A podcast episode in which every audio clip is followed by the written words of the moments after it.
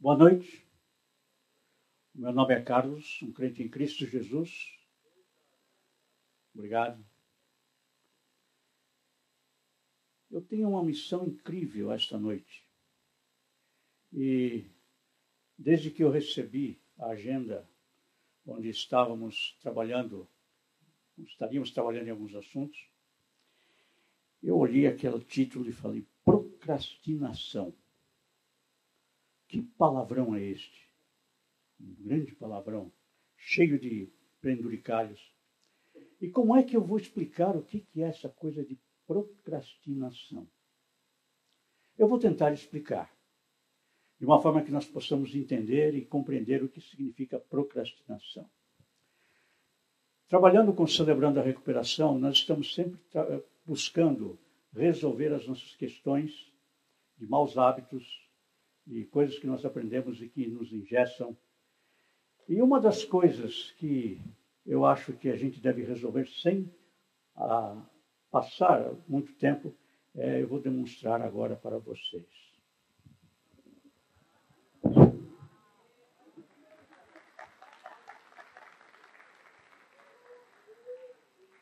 Celebrando a recuperação é isto.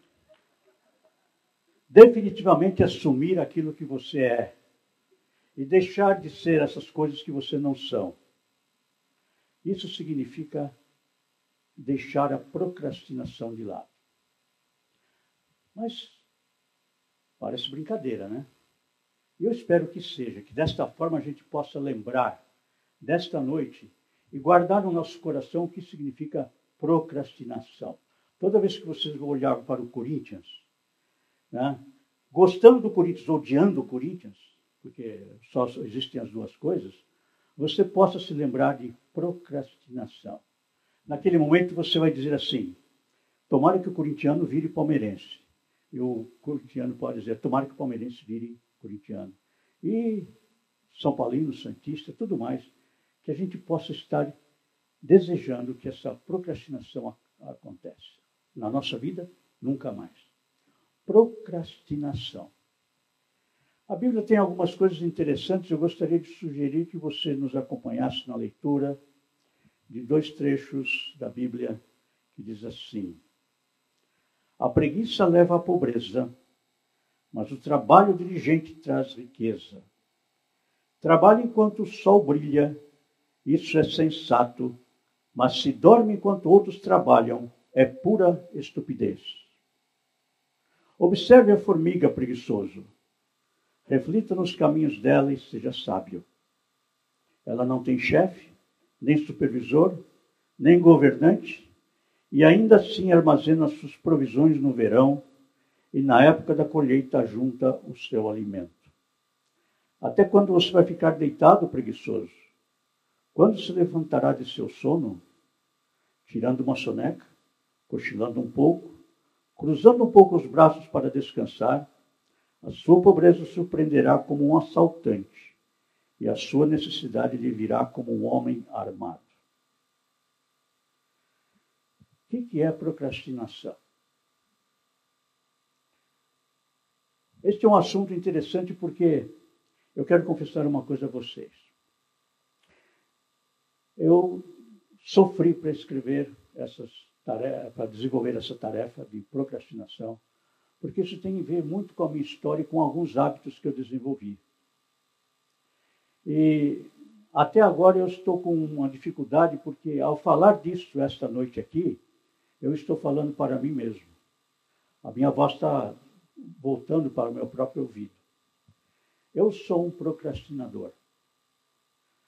Procrastinador. O que significa isso? Procrastinação significa um ato voluntário, um atraso voluntário de um curso de ação, apesar de isso dificultar o meu atraso, criar dificuldades pelo meu atraso.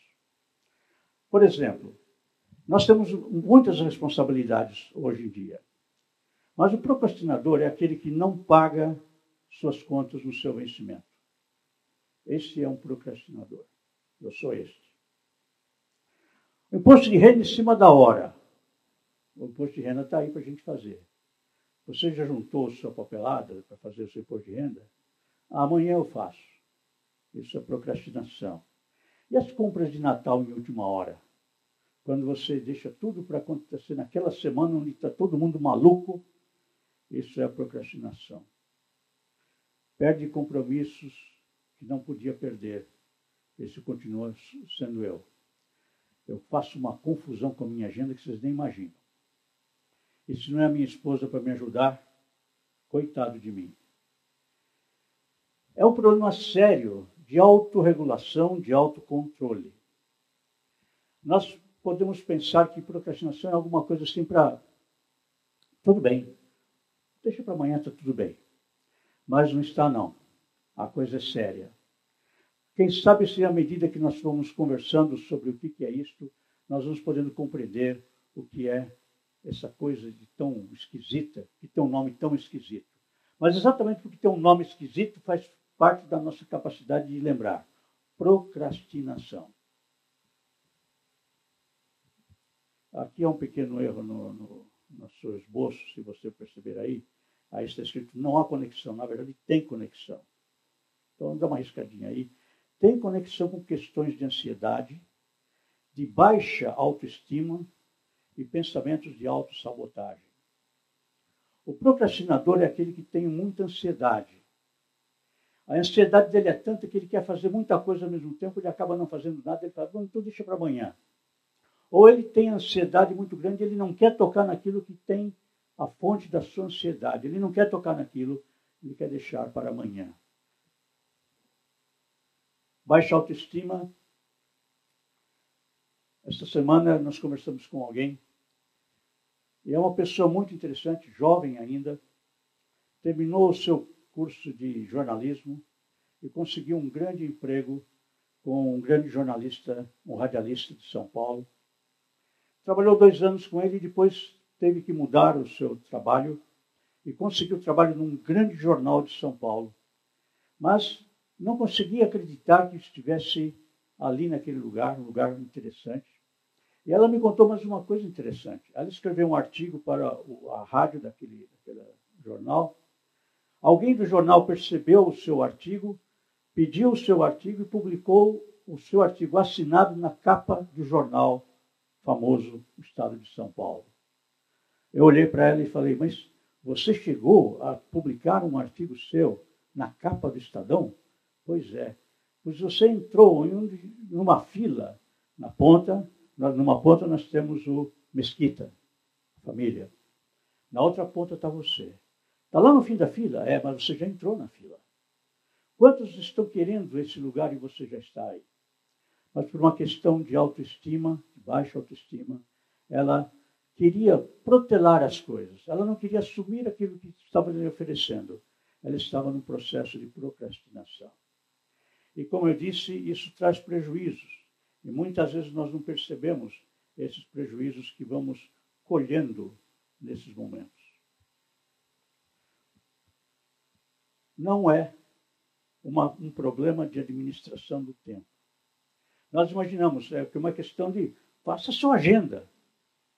Olha, mas se o meu problema é exatamente não conseguir a minha agenda, como é que eu vou resolver essa parada? Né? Todos nós conhecemos como administrar o tempo até mesmo o próprio procrastinador. Ele sabe administrar o seu tempo protelando as coisas. É um, é um contrassenso, é um paradoxo, mas é isso que ele faz. Tá? Não é uma questão de uh, administração do tempo. Sugerir que ele compre uma boa agenda é sugerir a um depressivo crônico que se levante da sua cama e ande. Eu não sei quantos aqui já sofreram depressão. É interessante porque às vezes o cristão tem alguma coisa, tem um preconceito contra a depressão. Mas a depressão é uma realidade. Há muita gente que sofre muito sério de uma depressão. Quando alguém está deprimido, ele não consegue muitas vezes levantar da sua cama. Eu já tive essa experiência na minha vida e posso dizer que é triste você sentir-se na necessidade de ficar debaixo de uma coberta o dia inteiro. Eu me lembro de uma vez nessa situação em que eu saí para trabalhar e não consegui sair do meu carro parado numa, numa praça de São Paulo. E o dia inteiro fiquei sentado naquele lugar. Uma semana inteira, sentado no banco do meu carro, sem coragem de pelo menos ir para casa. Porque se eu fosse para casa, eu estaria cheio de culpa. Então, para não ter esse tipo de culpa, eu ficava sentado no meu carro, numa praça lá do bairro. Isso é depressão. Falar para essa pessoa, levanta, trabalha, é não conhecer o que é depressão. Para um procrastinador, dizer para ele, ora, compra uma agenda, é tão fácil. Não é fácil para ele. Porque há um processo dentro dele, um processo uh, muito sério de alguma coisa que nós vamos tentar chegar aí. Eu dou graças a Deus porque Ele me desafiou a falar dessas coisas. E eu dou graças a Deus ao Sidney, ele não sabe disso, nem falei com ele. Quando ele pôs o meu nome lá para falar sobre procrastinação, ele não sabia o que iria acontecer comigo. Eu dou graças a Deus por isso. Eu dou graças a Deus por isso porque durante esses dias eu tenho sido chamado, tenho, tenho tido a própria palavra de Deus me dizendo: Carlos, cuida disso. E quero confessar uma coisa para vocês. Eu tenho uma tendência muito forte de dizer: Tá bom, senhor, amanhã eu faço. Isso é procrastinação.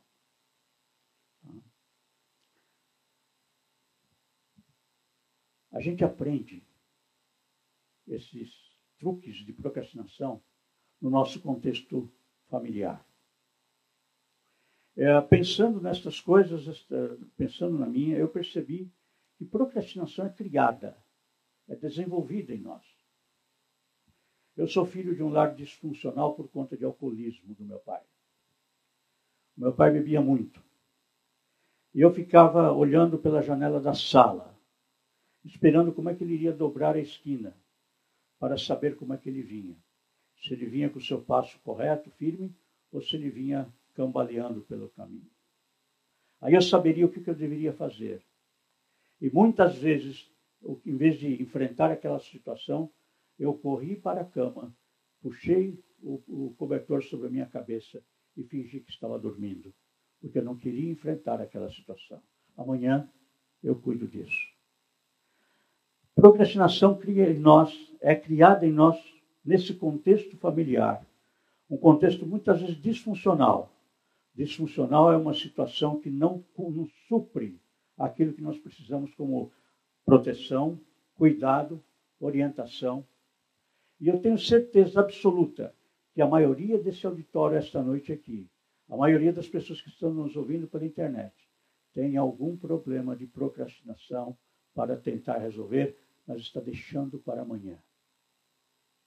Isso foi muito curioso. Ontem à noite nós estávamos com um grupo de líderes celebrando a recuperação, num momento de descontração, e de repente, como se nada viesse, mas eu acho que eu estava entendendo alguma coisa, todo mundo começou a falar das suas procrastinações. Eu olhei para elas, elas olhou para mim, nós rimos, porque nós estávamos conversando exatamente aquilo durante essa semana.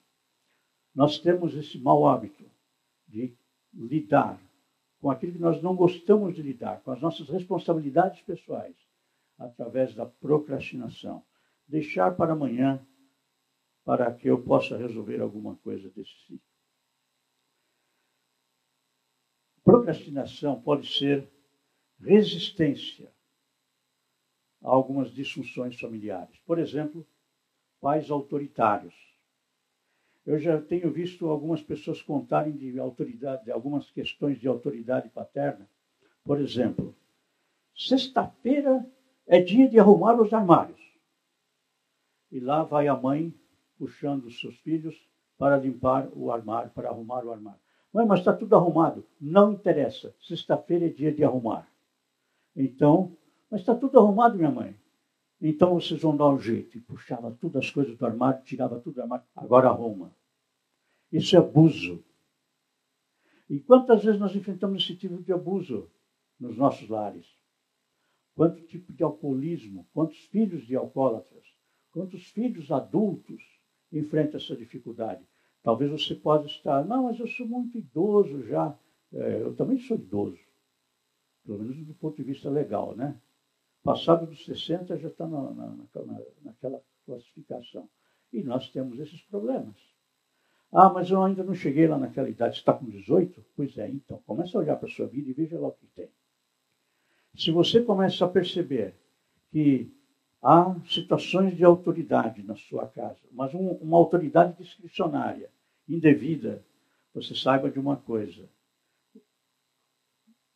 Procrastinação é um tipo de rebeldia contra tal autor, autor, autor, autoridade. Procrastinação, muitas vezes, é lidar com responsabilidades que não são suas, sem poder dizer não.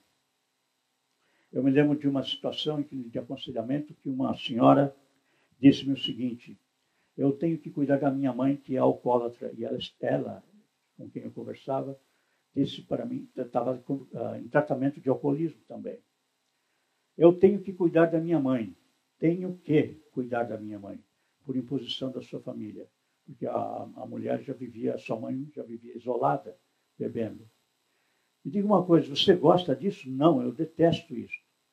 Me diga mais uma coisa, você pode dizer para sua família que você não vai mais cuidar dela desse jeito? De jeito nenhum. De jeito nenhum. Ela não conseguia dizer para sua família que precisava de ajuda. O pai e o irmão impunham que ela deveria cuidar da sua mãe alcoólatra, afinal de contas ela era filha. E o resultado qual é? Procrastinação. Como é que ela procrastinava? Bebendo. Quando bebia, apagava e não achava-se responsável por cuidar da, da sua mãe. Situações desse tipo causam este problema. Nós temos dificuldades de assumir responsabilidades quando enfrentamos esse tipo de situação. Eu vejo algumas pessoas olhando para o outro assim, né, querendo conversar alguma coisa. Eu quero crer que você está conseguindo fazer algumas conexões aí. Agora eu pergunto para você: você veio aqui na frente pedir a bênção de Deus sobre o quê? Talvez você tenha trazido algum tipo de angústia, mas você identificou qual é essa angústia que você trouxe veio aqui? Você veio aqui à frente trazendo talvez um momento de dificuldade. Você sabe de onde vem essa dificuldade? Talvez você tenha vindo aqui trazer um sentimento de culpa. Mas de onde vem esse sentimento de culpa? Quando nós vivemos essa questão de, de, desse tipo de disfunções, nós acreditamos muitas vezes que eu sou responsável por alguma coisa. Eu não gosto daquilo. Eu não consigo cumprir aquilo que eu entendo ser minha responsabilidade. E sinto culpa. E a culpa é perigosa, porque se ela aponta para alguma coisa que nós erramos, ela pode também apontar para alguma coisa pela qual nós não nos responsabilizamos. E aí nós queremos lidar com aquilo, não sabemos como lidar, não agradamos ninguém e a culpa vem e fala assim: você poderia ter feito diferente, por que não fez? E eu me esforço para fazer diferente, não sei o que é fazer diferente e eu entro numa grande confusão eu entro em grande problema. E eu não percebo que isso retroalimenta essa própria procrastinação. E aí eu me aproximo da Bíblia e a Bíblia fala assim: vai ter com a formiga preguiçoso. E eu não consigo me livrar da culpa que eu sinto, porque apesar de eu saber que a, a formiga não tem preguiça, eu acabo me culpando porque sou um preguiçoso. Mas será? Ou será que a, a, a sua própria depressão não está apontando uma disfunção na sua vida? Apontando para onde você tá, precisa olhar. Porque sabe de uma coisa interessante? A depressão é nossa amiga. Assim como outras doenças, outras dores emocionais podem estar apontando exatamente para onde está o problema. E saiba de uma coisa, eu acredito plenamente que isso é trabalho do Espírito Santo em nosso coração. É o Espírito que toca no nosso coração e diz assim: aqui está uma ferida. Aqui está alguma coisa que eu quero que você me permita atuar. Nós acabamos de cantar aqui, né? O Sidney mencionou aqui.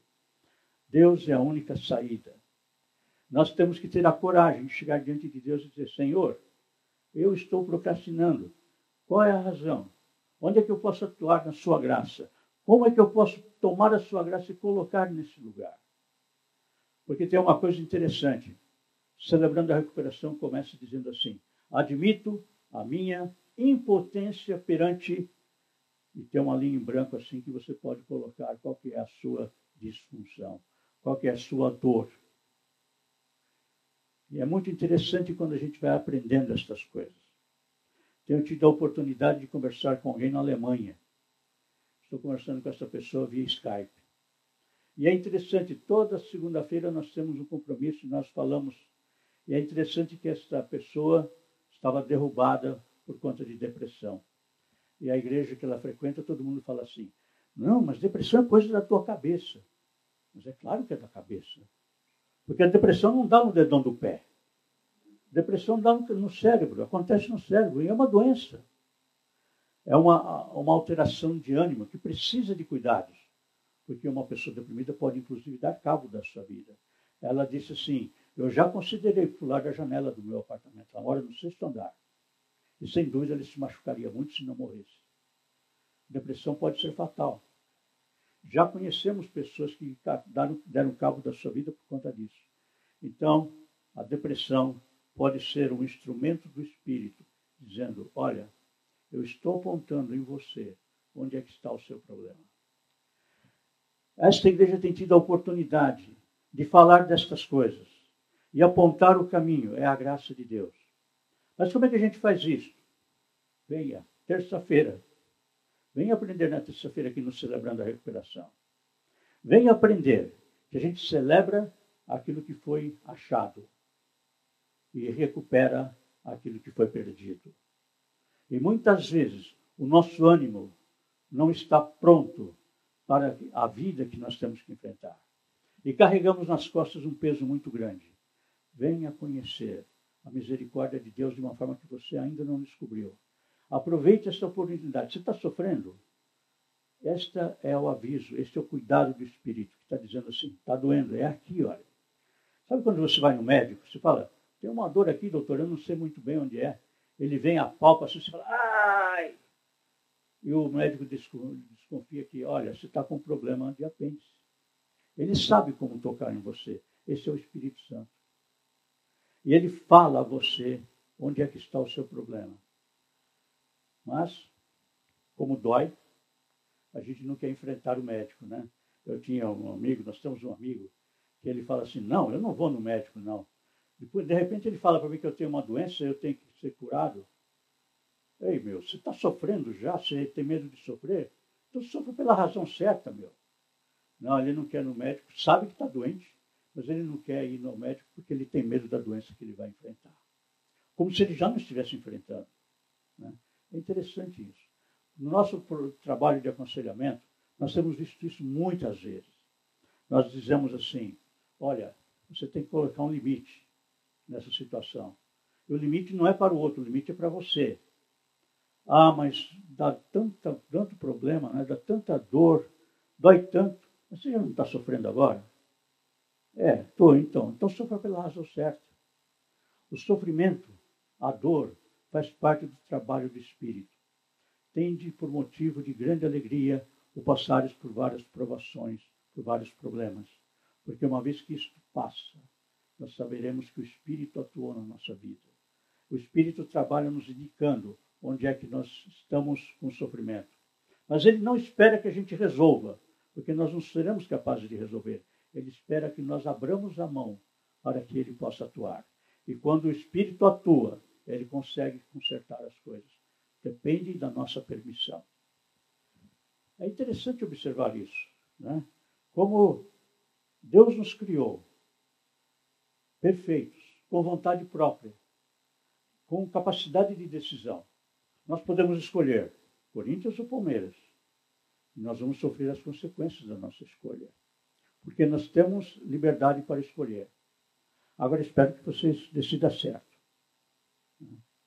Quando a gente decide pela razão certa, o Espírito atua em nós. E eu espero que você lembre que o Espírito atua. Né? Quando ele atua, as coisas mudam. E você percebe a mudança acontecendo, a começar do seu próprio ânimo. Eu nunca comprei uma camisa do Corinthians. E sempre fui corintiano.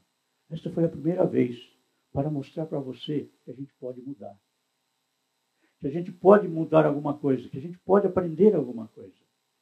Ainda bem que eu não mudei para São Paulo, né? Fiquei no Corinthians. Mas comprei a camisa. Procrastinação é um engano. Há um ditado antigo que diz assim: Não deixe para amanhã o que você pode fazer hoje. E foi assim que eu aprendi logo cedo. Mas o procrastinador tem uma outra não faça hoje o que você pode deixar para amanhã, porque amanhã pode não ser preciso. Esse é o ditado do procrastinador.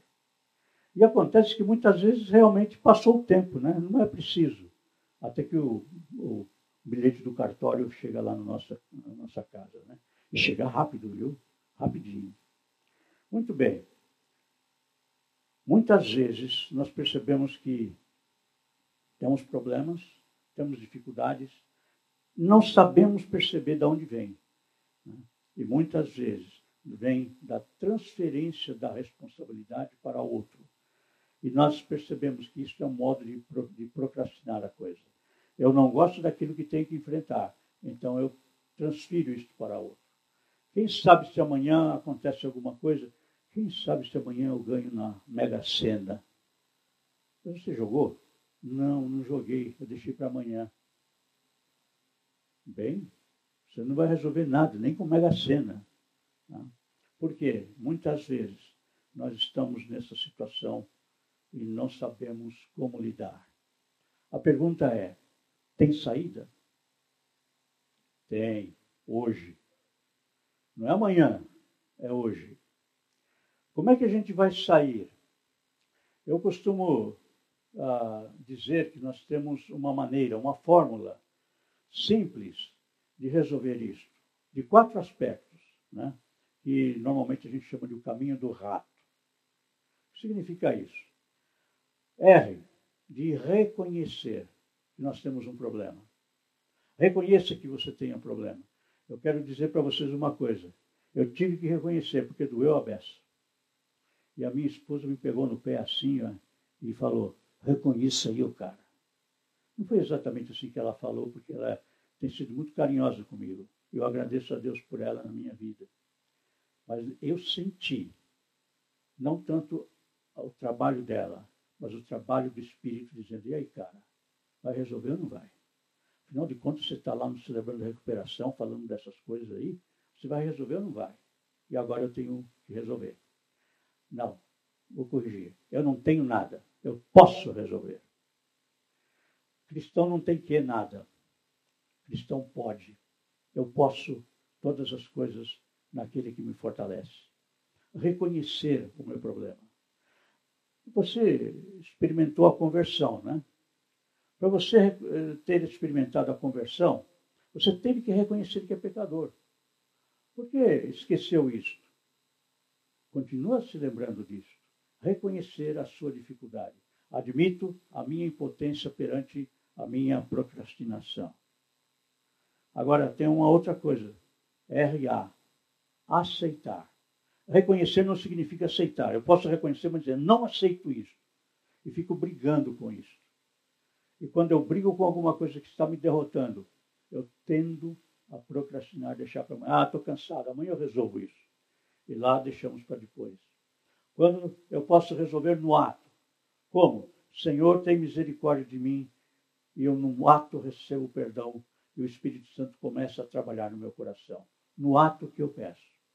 Eu gosto muito daquela passagem do Antigo Testamento, quando o povo está andando no deserto, em meio às serpentes abrasadoras que estavam matando o povo.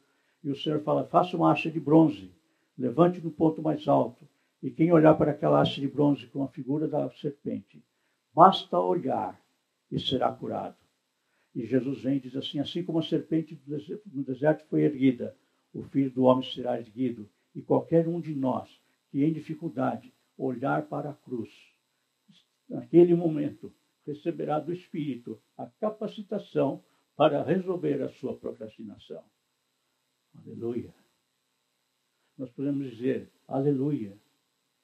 Aleluia. Porque aqui agora eu tenho a redenção. Reconhecer e aceitar para transformar o nosso modo de pensar, Não pense que a coisa parou aí, isso é só o começo. Nós precisamos transformar o nosso modo de pensar, mudar o nosso critério de pensamento. E olha, isso é tarefa para bom tempo. Deixar de procrastinar significa que nós vamos procrastinar mais um pouco. E muitas vezes nessa procrastinação nós vamos ver o Espírito dizendo: pisou na bola, meu. chutou para fora. Você não vai ganhar o campeonato assim. Eu tenho até a impressão que o Corinthians deve estar aprendendo alguma coisa desse sentido. Até campeão do mundo ele já foi. É isso que acontece. Quando a gente aceita os problemas, as coisas começam a mudar. Quanto mais falando da nossa vida, quando estamos envolvidos em alguma coisa muito mais séria do que o campeonato mundial, de Corinthians e Palmeiras e São Paulo. É muito mais sério, porque nós estamos num combate muito melhor, muito maior. Um combate no qual nós já somos mais do que vencedores. Então, gente, o que, que nos evita? O que, que nos faz levar adiante? É a convicção que o Espírito pode transformar o nosso coração. Pelas misericórdias de Deus, eu vos rogo, irmãos, que transformei o seu modo de pensar, transforme o seu modo de pensar, mudem a sua mente. E vocês vão experimentar a boa, perfeita e agradável vontade de Deus para você. Reconhecer, aceitar e transformar pela oração. Deus da minha procrastinação, tem misericórdia de mim.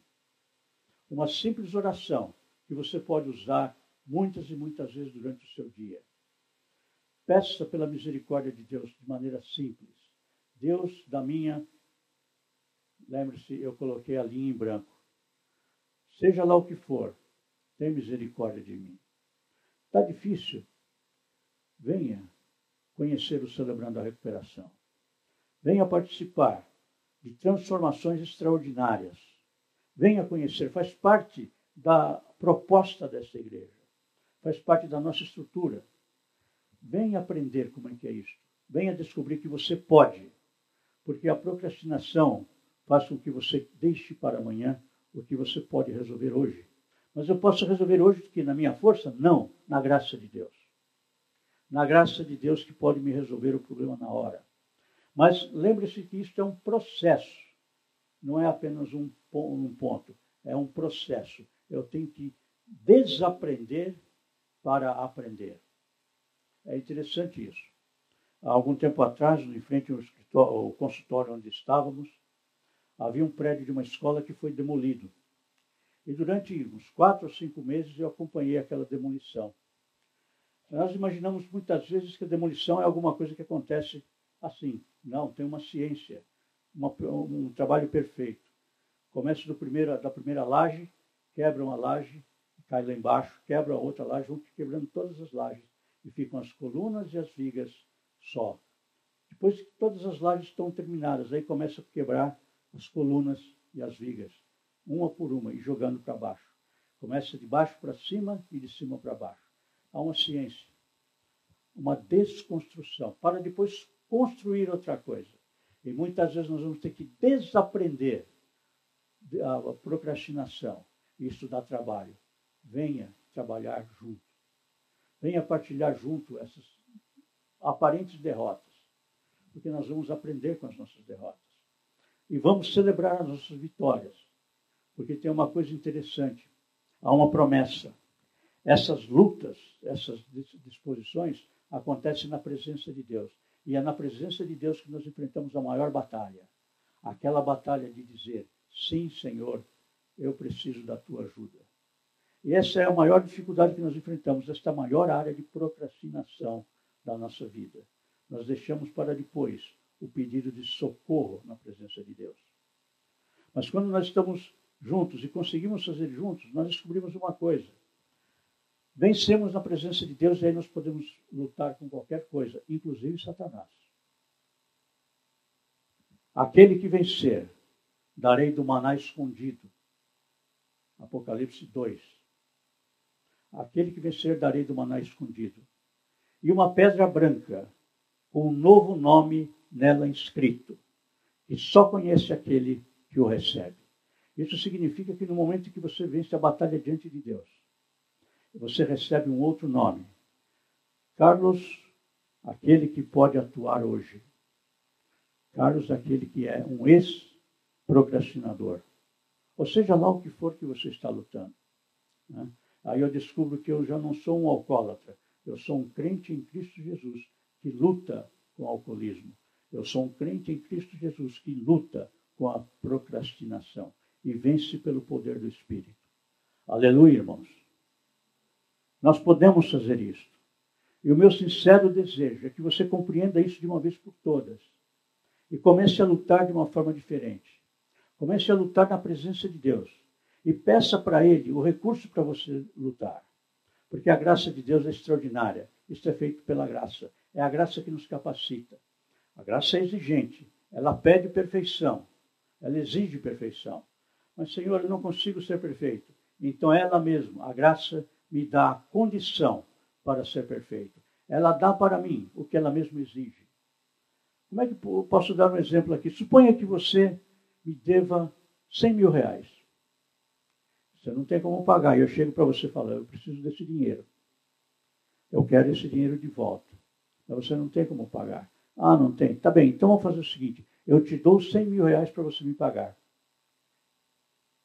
Uau! Pare para pensar um pouco nisso. Isso seria uma liberalidade extraordinária, pois a graça de Deus faz exatamente isso. Ela te dá aquilo que exige. Ela te dá de graça, porque isso foi conseguido na cruz do Calvário. E é na graça de Deus que nós vencemos isso. É pelo uh, sacrifício de Cristo na cruz, pelo que ele conseguiu na, nossa, na cruz, é a nossa redenção. Não há como perder este jogo. Não há como perder essa batalha. Essa é a razão porque Paulo diz: nós somos mais que vencedores por meio daquele que morreu na cruz. Irmãos, eu espero que o Espírito Santo de Deus complete no seu coração aquilo que eu não posso completar. Eu sei que eu, as minhas palavras são poucas, não explicam tudo. E eu espero que o Espírito termine em você a boa obra que começou hoje, esta noite aqui. Porque eu tenho certeza que você está percebendo no seu coração alguma coisa que mexe com você. Então venha. Não deixe para amanhã que você pode fazer hoje. Não use o, o, a, o raciocínio do procrastinador. Não faça hoje o que você pode fazer amanhã, porque amanhã pode não precisar. Isso é satânico. É interessante observar que, né? Que Hebreus fala assim: deixando de lado tudo que nos atrapalha e o pecado que tenazmente nos assedia. Há pecados, mas há coisas que não são pecado, mas que nos atrapalham. Procrastinação é uma dessas coisas que nos atrapalham a beça. Não significa necessariamente que seja um pecado. Mas, sem dúvida alguma, nós estaremos conhecendo muito melhor a graça de Deus para a nossa vida se seguirmos a recomendação do própria Bíblia. Deus nos abençoe. Que aquilo que nós pudermos fazer hoje aqui seja completado pelo Espírito em você. Eu quero orar com a minha igreja agora. Vamos curvar as nossas cabeças e orar. Senhor, eu te agradeço pelo privilégio de ver o teu Espírito falando aos nossos corações. Não é simples, a luta é enorme, mas queremos te pedir que tu nos unjas com a tua graça, capacitando-nos para fazer aquilo que sabemos que temos que fazer. E transformar esse pensamento em sabermos aquilo que podemos fazer. Porque pela graça nós podemos todas as coisas. Queremos acreditar nisso. E se for difícil para acreditarmos, executa em nós, efetua em nós tanto querer como realizar, conforme a tua vontade. Assim eu oro e espero pela fé no trabalho de Cristo Jesus na cruz, que nos garante a redenção, a salvação e uma vida diferente, um dia de cada vez. É em nome de Jesus que eu procuro, é em nome de Jesus que eu te peço, e é em nome de Jesus que temos fé que assim será na nossa vida. Espere-nos nesta hora em tua graça, portanto. Em nome de Jesus. Amém.